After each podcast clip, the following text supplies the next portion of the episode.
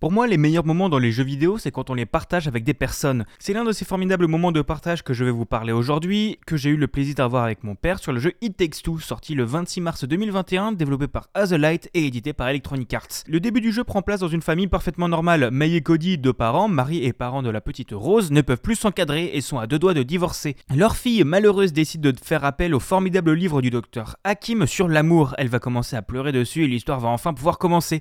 May et Cody vont en effet se retrouver propulsé dans le corps d'une petite poupée de glaise pour Cody et d'une figurine en bois pour May. Après le moment de panique et une explication alambiquée du livre de l'amour, vous comprendrez que vous allez devoir collaborer. It Takes m'a vraiment bluffé par ses mécaniques. Prenant la base de la forme d'un simple jeu de plateforme, il est en fait blindé de bonnes idées et chaque niveau ajoutera ses nouvelles mécaniques. Par exemple, vous allez pouvoir avoir un marteau pour casser le décor et des clous à lancer pour créer des plateformes, ou une mécanique à base de produits inflammables et à envoyer et ensuite à allumer par l'autre personne. La communication restera quand même l'aspect principal du jeu, vous devrez toujours réfléchir à deux et chacun pourra résoudre les solutions d'une manière différente. Et dernier petit point, régulièrement vous pourrez trouver des mini-jeux qui ne vous demanderont pas de coopérer avec votre allié mais de le combattre comme un ennemi. Par exemple autour du bon vieux tir à la corde ou d'un duel de rodéo sur cheval mécanique. Les niveaux au-delà des mécaniques dont j'ai déjà parlé seront inventifs avec l'entrée au service d'écureuils militaires ou l'exploration d'une chambre d'enfant avec plein d'énigmes autour des jouets.